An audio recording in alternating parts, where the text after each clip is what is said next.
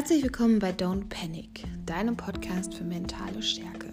Ich bin Linda, Psychologin, und eigentlich lade ich mir immer Gäste ein, mit denen ich über Themen der psychischen Gesundheit spreche und was du tun kannst, um mentale Stärke aufzubauen. Aber heute bin ich mein eigener Interviewgast.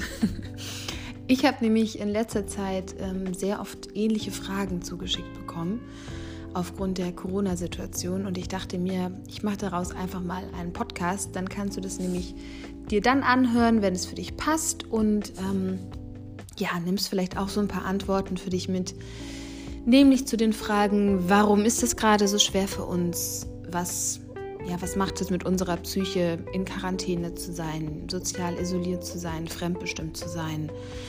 Dann, welche Tipps habe ich dafür, um trotz alledem ein zufriedenes, ähm, einen zufriedenen Alltag für dich aufzubauen? Und die letzte Frage, die ich beantworte, ist, was kannst du tun, um resilienter zu werden? Also um eine Psyche aufzubauen, die widerstandsfähig ist und die in Krisen nicht so schnell aus der Bahn geworfen wird. Ich wünsche dir ganz viel Spaß beim Podcast und wenn Fragen entstehen, dann kannst du dich immer gerne bei mir melden.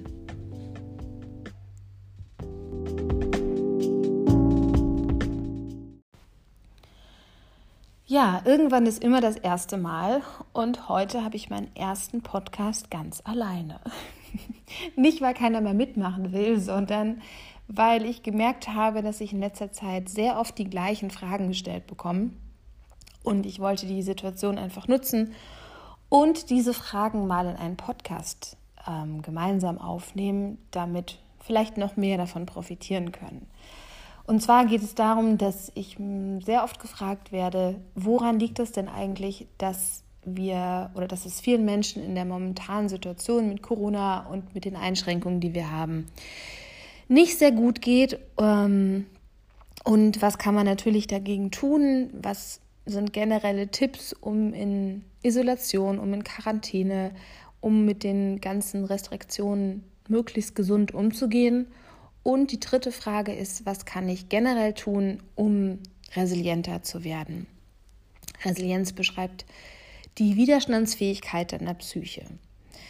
Genau. Ähm, ja, vielleicht starten wir gleich mit der ersten Frage. Also, woran liegt es, dass das vielen Menschen gerade so schwer fällt? Ähm, ich glaube, ein Faktor ist auf jeden Fall, dass unsere vier psychologischen Grundbedürfnisse nach Sicherheit, nach Bindung, nach Selbstwert, nach Selbstbestimmtheit und nach Wachstum gerade nur sehr eingeschränkt erfüllt werden können. Ähm, fangen wir ganz oben an. Also Sicherheit liegt ja auf der Hand. Ne? Wir wissen alle nicht, wie es weitergeht. Wir sind in einer absoluten Unsicherheit. Wir wissen auch nicht, oder manchmal weiß man das nicht. Ist es gerade, sind es gerade Fake News, sind es echte News?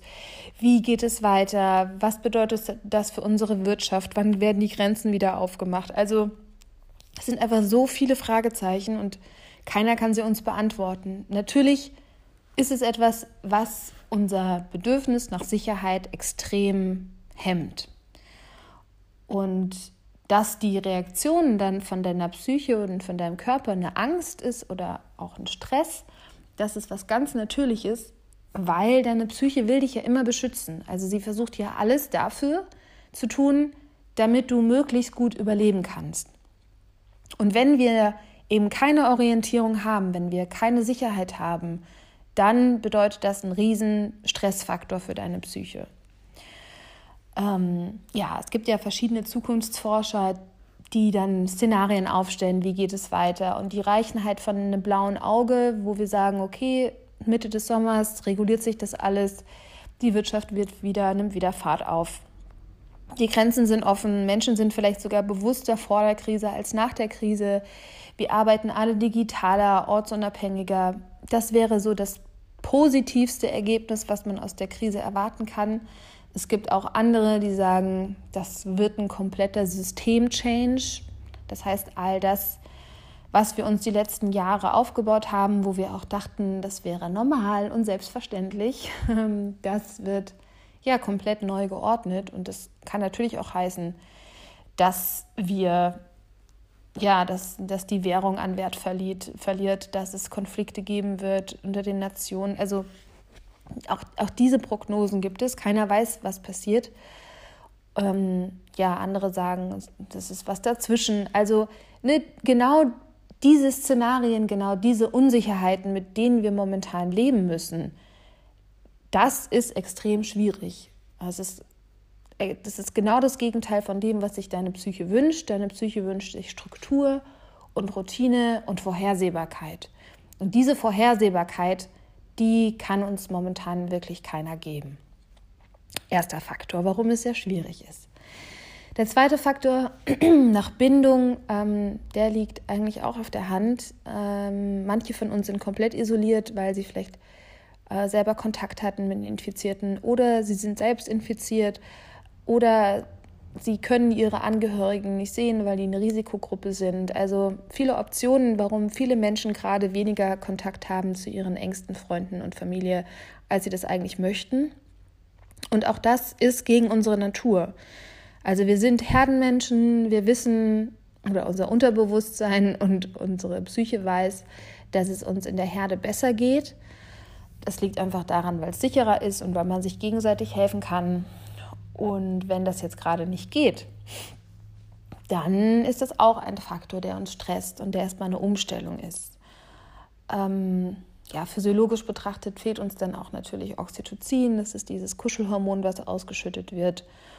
Und ähm, das merken wir einfach, dass wir uns alleine fühlen und ja, dass es eine Umstellung ist. Mhm.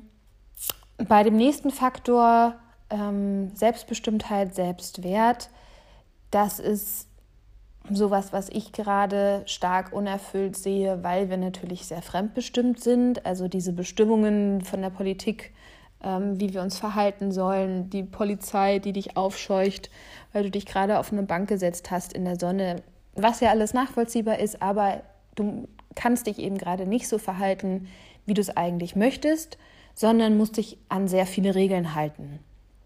Und ähm, wenn diese Regeln dann manchmal für einen auch gar nicht so nachvollziehbar sind, dann wird es natürlich noch schwieriger. Und dann sind wir in unserer eigenen ähm, ja in unserer eigenen Selbstbestimmtheit einfach sehr eingeschränkt und das finden wir in der Regel nicht so toll. und der letzte Punkt nach Wachstum, nach Exploring, das hängt so ein bisschen von deiner Situation ab. Wenn du jetzt zum Beispiel sagst, ich habe einen Job, der ist für mich sehr sinnstiftend und den kann ich jetzt gerade nicht ausüben aufgrund von Infektionsschutzgesetz oder anderen Regelungen, dann ist das auch etwas, was für dich wegfällt wo du dir überlegen musst, okay, was kann ich anstattdessen machen? Kann ich anderen helfen? Kann ich eine andere Tätigkeit aufnehmen? Ähm, aber erstmal ist es erstmal, ja, ist es neu und du musst dir jetzt quasi überlegen, wie kann ich mich neu sortieren und ordnen. In Summe wird, glaube ich, sehr deutlich, dass das gerade ganz, ganz viele Herausforderungen sind, vor denen wir stehen und ganz viel von der Struktur und von dem Halt, den wir uns die letzten Jahre aufgebaut haben, ähm, ist gerade weggefallen und deswegen ist es eine sehr natürliche Reaktion, dass du vielleicht Angst hast oder gestresst bist oder ja, dich sehr viele Sorgen und Grübeleien plagen. Ähm, zur zweiten Frage, was kann ich denn jetzt dagegen tun? Äh, du kannst eine ganze Menge tun, das ist das Gute. Also es gibt immer so diesen Kreis der Macht, das ist so das, was wirklich in deinem Einflussbereich steht. Und es gibt den Kreis der Sorgen. Und der Kreis der Sorgen ist das, was in den Rahmenbedingungen und in der Umwelt passiert, wo du wirklich eher weniger tun kannst. Und ähm, wenn man sich darauf fokussiert, dann passiert es häufiger, dass Menschen dann in so eine Hilflosigkeit geraten, weil sie denken, ja, gut, was soll ich denn machen? Die Wirtschaft geht den Bach runter, die Politik sagt mir, was ich zu tun und was ich zu lassen habe. Was bleibt mir denn da noch? Und dann stecken sie den Kopf in den Sand, fangen an zu jammern und ähm, ziehen sich selbst in so eine Negativspirale. Das äh, solltest du auf jeden Fall nicht tun, sondern du solltest darauf gucken, was in deinem Einflussbereich, was in deinem Kreis der Macht quasi für dich möglich ist. Und das fängt bei so Kleinigkeiten an, dass du dir eine Tagesstruktur baust, die dir gut tut. Also angenommen, du bist jetzt im Homeoffice, du hast gerade die Riesenfreiheit, deinen Tag so zu gestalten, wie er für dich am besten ist. Und am Anfang ist es vielleicht ein bisschen irritierend und ja, auch neu für dich, aber auf der anderen Seite kannst du das jetzt wirklich mal so machen, dass auch deine anderen Bedürfnisse erfüllt werden, die vielleicht in einem normalen Kontext ein bisschen zu kurz kommen. Stell dir auf jeden Fall den Wecker unter der Woche, versuch so deine Schlaf-Wachzeiten relativ gleich zu halten. Auch das tut deiner Psyche gut. Und versuch die Struktur, die jetzt gerade im Außen nicht da ist, in deinen Tag einzubauen.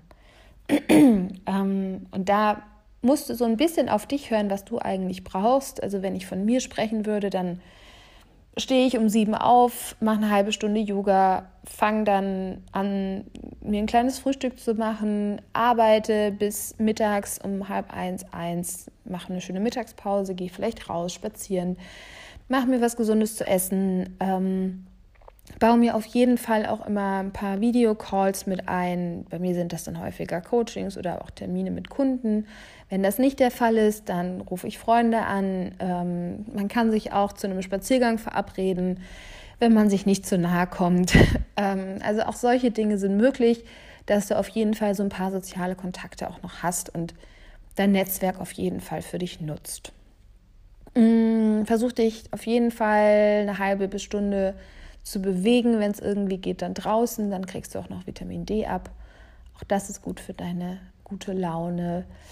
Ähm, wenn dir das liegt, dann ist das jetzt auch eine schöne Zeit, jetzt ja, dir so Zeiten für deine Selbstreflexion einzubauen. Ob du das jetzt mit, ob du das jetzt mit Meditation machst oder mit Tagebuch schreiben, ähm, mit Atemübungen oder ja, mit anderen mit anderen Reflexionsmomenten, die dir gut tun, das ist dir überlassen.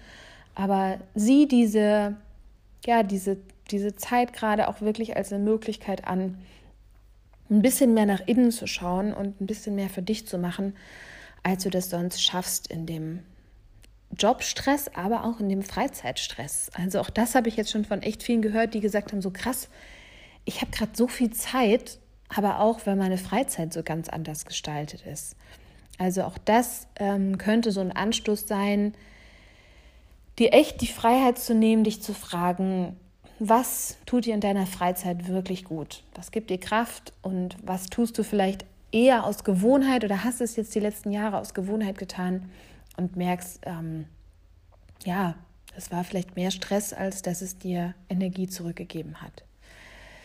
Ähm, was habe ich noch für Tipps? Also, Dankbarkeit ist natürlich auch immer ein sehr schönes Thema, weil es dir einfach hilft, von diesem Fokus der Sorgen, Fokus von dem Negativen, von dem ganzen Grübeln wegzukommen und dich wieder auf das Positive zu, ähm, ja, zu fokussieren. Und da helfen solche kleinen Übungen wie jeden Abend drei Dinge aufschreiben, für die du dankbar warst. Mm, am besten, du baust dir auch schon so ein kleines Tageshighlight ein, wenn du deinen Tag strukturierst. Das macht es dann natürlich noch leichter. Aber das sind auch so Kleinigkeiten, die man oft vergisst, wenn man sie nicht bewusst reflektiert. Vielleicht irgendwas Leckeres zu essen, das eine Kaffee, wo du noch den deinen Lieblingskaffee am Fenster holen kannst, äh, ein kurzer, kurzes Sehen von einer Freundin oder ein Telefonat oder es hat sich doch noch irgendwie eine Jobmöglichkeit ergeben. Also all solche Dinge, die vielleicht dann so in diesem Stress, der sonst da ist, untergehen, dass du die einfach nochmal für dich aufschreibst und äh, am, am Abend dir so ein paar Minuten Zeit dafür nimmst. In der Psychotherapie gibt es auch so eine Übung, die heißt Erbsenübung, wo du dir ähm, ein paar ungekochte Erbsen, keine gekochten, in deine Hosentasche steckst ähm, und dann während des Tages immer, wenn dir was Schönes passiert, nimmst du eine Erbse und transportierst sie von der linken in die rechten, rechte Hosentasche und dann ist es auch für dich so ein kleiner Anker, der dich daran erinnert, dass dir gerade was Schönes passiert ist. Ähm, genau, und dabei werden eben deine neuronalen Synapsen gestärkt, die dir helfen, dass du auch nach der Übung und generell in deinem Leben das Schöne mehr siehst und auch dich über das Schöne intensiver freuen kannst. Auch das müssen wir üben. Das passiert nicht von alleine. Ähm, von alleine haben wir den negativen Fokus, sobald wir gestresst sind, aber das Schöne, das ähm, ja, müssen wir leider ein bisschen stärker üben, sonst geht das unter. Äh, genau, also da gibt es wirklich ganz viele Möglichkeiten, ähm, was auch wichtig ist, wenn du so eine Tendenz hast, eben sehr viel zu grübeln und nachzudenken, dass du das für dich wirklich eingrenzt. Also, dass du dir sagst, okay, ich nehme mir jetzt fünf Minuten Zeit für diese ganzen Sorgen und für das ganze Grübeln und ich lasse es auch zu. Auch das kannst du gut aufschreiben, weil dann kannst du es besser loslassen. Und danach habe ich mir aber schon eine Beschäftigung überlegt, die ich machen will, wenn diese fünf Minuten vorbei sind. Also ich habe jetzt hier kurz vor der Mittagspause oder danach nehme ich mir diese Grübelzeit, schreibe das alles auf und danach gehe ich spazieren. Ich würde dir empfehlen, mach es nicht abends und mach es auf jeden Fall nicht nachts, weil da ist ja so die Zeit, wo das, wo die Sorgen meistens schon von alleine kommen, sondern versuch das auf jeden Fall zu einer anderen Tageszeit zu machen. Ah, ein, ein wichtiger Punkt noch: Medienhygiene, Medienkonsum einschränken. Äh, Ganz wichtiger Punkt, also limitier diese Zeit, wie lange möchtest du dich informieren? Über welchen Kanal äh, ist der seriös und wie viel Zeit brauchst du dafür? Mach das auf gar keinen Fall den ganzen Tag oder irgendwie in so einer Dauerschleife und immer wenn dir gerade langweilig ist, dann machst du ähm, irgendeine Info-App auf, die dich über die neuesten Zahlen der Infizierten und Toten informiert da drehst du irgendwann durch. Also dann hast du nämlich genau diese Dauerbeschallung mit Angst und Panik und dann ist es wirklich extrem schwer, davon wieder loszulassen. Plus du hast diese ganzen Bilder, dann hast du noch Videos, dann werden jetzt ja auch echt super traurige und tragische Geschichten geteilt von Menschen, die alles verlieren. Und das hat so eine enorme Vividness, also Lebendigkeit in unserer Psyche, dass es ganz schwierig ist, davon wieder loszulassen. Also disziplinier dich da bitte, weil da tust du dir gar keinen Gefallen mit. Ähm, du tust alles für dich, was du kannst, um gesund zu bleiben. Vielleicht hilfst du auch noch der Gemeinschaft, weil du für deine alte Nachbarin einkaufen gehst oder weil du in Mundschutz nähst oder weil du Supermarktregale einräumst. Ne? Aber also du tust alles für dich und sorg aber auch für dich, dass es dir mit dieser Informationsflut auf jeden Fall gut geht und dass du noch ruhig schlafen kannst weil uns ist nicht damit geholfen, wenn wir neben den ganzen Corona-Infizierten auch noch ganz viele psychisch erkrankte und belastete Menschen nach dieser Krise haben, was wahrscheinlich so oder so kommen wird, aber wenn du die Kraft hast, dich selber zu schützen, dann mach es. ähm, genau, und jetzt vielleicht nochmal zur letzten Frage, die schließt sich da auch ganz gut an. Was kann ich denn tun, um generell resilienter zu werden? Mm, die Widerstandsfähigkeit von deiner Psyche, also wie schnell und gut kannst du Krisen überwinden und wie schnell ähm, wirst du davon quasi umgehauen. Äh, das lässt sich trainieren, also das ist jetzt nicht angeboren, sondern wir lernen das und wir verlernen das aber auch wieder. Und wenn du das lernen möchtest, da gibt es sieben Säulen, die ähm, ganz wichtig dafür sind. Ähm, das ist von Amy Werner, das ist äh, eine ganz bekannte Forscherin, die hat das mal aufgestellt. Und diese sieben Säulen, die gliedern sich so in drei Faktoren, die eher deine Grundhaltung beschreiben. Das ist der Optimismus, dann ist es die Akzeptanz oder auch Achtsamkeit mit dir. Und die letzte Grundhaltung ist deine Lösungsorientierung oder deine Selbstwirksamkeit. Und diese drei Dinge, also Schaust du optimistisch in die Zukunft? Siehst du das Gute in der Zukunft? Kannst du auch erstmal das akzeptieren, was da ist? Also versuchst du nicht die ganze Zeit dagegen anzukämpfen, sondern akzeptierst auch zum Beispiel, dass da von dir eine Angst ist, dass da eine Panik ist, dass wir gerade in der Unsicherheit leben. Das ist immer der erste Schritt, damit du auch Dinge wieder loslassen kannst. Und die letzte Grundhaltung ist die der Lösungsorientierung. Also denkst du in Lösungen, denkst du darin, was gerade möglich ist, ne? so ein bisschen wie dieser Kreis der Macht, den ich eben beschrieben habe, und versuchst da Wege für dich zu finden oder siehst du eigentlich die ganze Zeit nur das, was nicht geht? Und Empfehlung wäre, darauf zu schauen, was für dich momentan noch möglich ist. Und dann haben wir noch vier Fähigkeiten, die dich generell widerstandsfähiger machen. Die erste ist, ähm, dass du immer deine Opferrolle verlassen solltest. Also solange du dich als Opfer siehst, machst du dich selbst passiv. Werd aktiv, guck darauf, was für dich geht, guck, was dir gut tut. Versuch auch das Positive in der Situation gerade zu sehen. Ich weiß, das hört sich manchmal so ein bisschen paradox an, aber es gibt immer positive Aspekte. Jede Medaille hat zwei Seiten. Ein alter Spruch, aber er stimmt. Und um ja für dich selber einfach eine Psychohygiene zu betreiben, guck wirklich darauf, was für dich gerade möglich ist. Übernimm Verantwortung ist die nächste Fähigkeit. Also ähm, schieb nicht anderen die Schuld in die Schuhe und schimpf auf andere, sondern schau, was du für dich selbst machen kannst und nutz auch dein Netzwerk. Also das wäre jetzt schon die nächste Fähigkeit. Eine Netzwerkkompetenz bedeutet, dass du Leute in deinem Umfeld wirklich einbeziehst, die dich unterstützen können, die dich beraten können, von denen du weißt, dass ihr voneinander lernen könnt. Du musst nicht alles alleine machen, auf gar keinen Fall, aber Verantwortung heißt auch aktiv auf andere zugehen, aktiv um Hilfe bitten und dir auch überlegen, okay, wen brauche ich denn jetzt gerade? Brauche ich jemanden, der sich mit Finanzen auskennt? Brauche ich jemanden, der mich psychisch wieder stabil bekommt, brauche ich jemanden, der mir sagt, wie ich ähm, drinnen Sport machen kann. Dann nutze ich das Internet und hole mir eine App. Also ne, gesteh dir auch ein, wo du Hilfe brauchst. Aber dafür musst du es bewusst reflektieren und dafür musst du dann auch den Schritt machen, dir die nötige Unterstützung zu holen. Und die letzte Fähigkeit in diesem ähm, Sieben-Säulen-Modell ist die Zukunftsorientierung. Und das bedeutet, dass man die Vergangenheit auch ablegen kann und die Zukunft unabhängig von der Vergangenheit für sich selber plant und ähm, ja, für sich auch diese Möglichkeiten sieht. Ein Negativbeispiel wäre jetzt unabhängig von der Corona-Krise zu sagen, ich hatte jetzt eine schwere Kindheit und deswegen habe ich keine Möglichkeit mehr, eine glückliche Zukunft zu haben.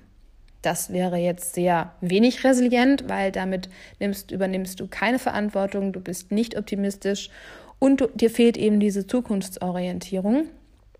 Äh, auf der anderen Seite könntest du sagen, okay, ich habe da mein Paket, ich weiß, ich habe da Schwierigkeiten und ich arbeite da jetzt dran, ich hole mir Unterstützung und ich bin davon überzeugt, dass ich das auch wieder neu lernen kann und dass ich Wege finde, dass ich glücklich bin. Ja, das vielleicht so als Schnelldurchlauf, ähm, was man generell tun kann, um resilienter zu sein. Mm, abgesehen davon ist für mich auch immer noch ganz wichtig, dass du ja anfängst, wirklich ähm, deine eigenen Bedürfnisse zu verstehen und die für dich in deinem Leben umzusetzen. Ähm, da könnte man dann sagen, ja, das ist doch Selbstliebe. Ja, ist es auch. Mit dem Begriff kann aber nicht jeder so viel anfangen. Und für mich ist es wirklich so der erste Schritt hin zu Selbstliebe, dass ich mir selber eingestehe, was brauche ich in meinem Leben? Wie möchte ich leben? In meiner Beziehung, in meiner Wohnung, in meiner Stadt, in meinem Umfeld, in meinem Ernährungsverhalten, in, in meinem Sportverhalten. Also wirklich jede Säule in deinem Leben, die dir wichtig ist, was möchtest du da machen und wie möcht, soll das aussehen? Und mir hilft es da immer, wenn ich da ähm, wirklich sehr konkrete Visionen von zeichne und vielleicht die sogar auch aufschreibe, weil viele Menschen wissen immer, was sie nicht wollen, aber sie wissen gar nicht, was sie wollen. Ähm, auch im Job, ne, wenn ich die ganze Zeit, wenn ich weiß, ich bin ein freiheitsliebender Mensch, aber ich bin in einem sehr starren Angestelltenverhältnis und wundere mich, dass mein innerer Kritiker immer lauter wird, dass ich immer unzufriedener werde, dann werde ich auch weniger resilient und ähm, ja, werde natürlich dann auch anfälliger für irgendwelche psychischen Disbalancen. Und deswegen nutzt diese Zeit, um dich zu fragen, wie soll eigentlich dein Leben idealerweise aussehen? Was sind deine Bedürfnisse? Was sind deine Werte? Und wie kannst du das für dich umsetzen? Vielleicht hast du jetzt gerade mehr Zeit und dann wäre das doch eine schöne Gelegenheit, diese Visionen für dich zu zeichnen und dir dann aber auch ganz konkret zu überlegen, was ist jetzt der erste Schritt, um damit anzufangen. Ja, Das war jetzt sehr viel Input äh, für 20 Minuten. Ich hoffe, ich habe dich nicht verloren in meinem kleinen Vortrag. Ähm, genau. Wir wissen alle, das wird vorübergehen und ähm, ich wünsche dir auf jeden Fall, dass du positiv bleibst und dass du die Zeit jetzt für dich so gut es geht nutzen kannst. Wenn irgendwelche Fragen sind, melde dich immer gerne. Ich gebe auch bald noch eine kleine Masterclass zu dem Thema am nächsten Donnerstag, am 16.04. Da kannst du auch dazu kommen. Wie gehst du mit Angst und Panik um? Wie kannst du das loslassen? Das wird, glaube ich, auch nochmal ganz spannend. Ansonsten wünsche ich dir einen schönen Samstag und ich freue mich, wenn du das nächste Mal wieder dabei bist.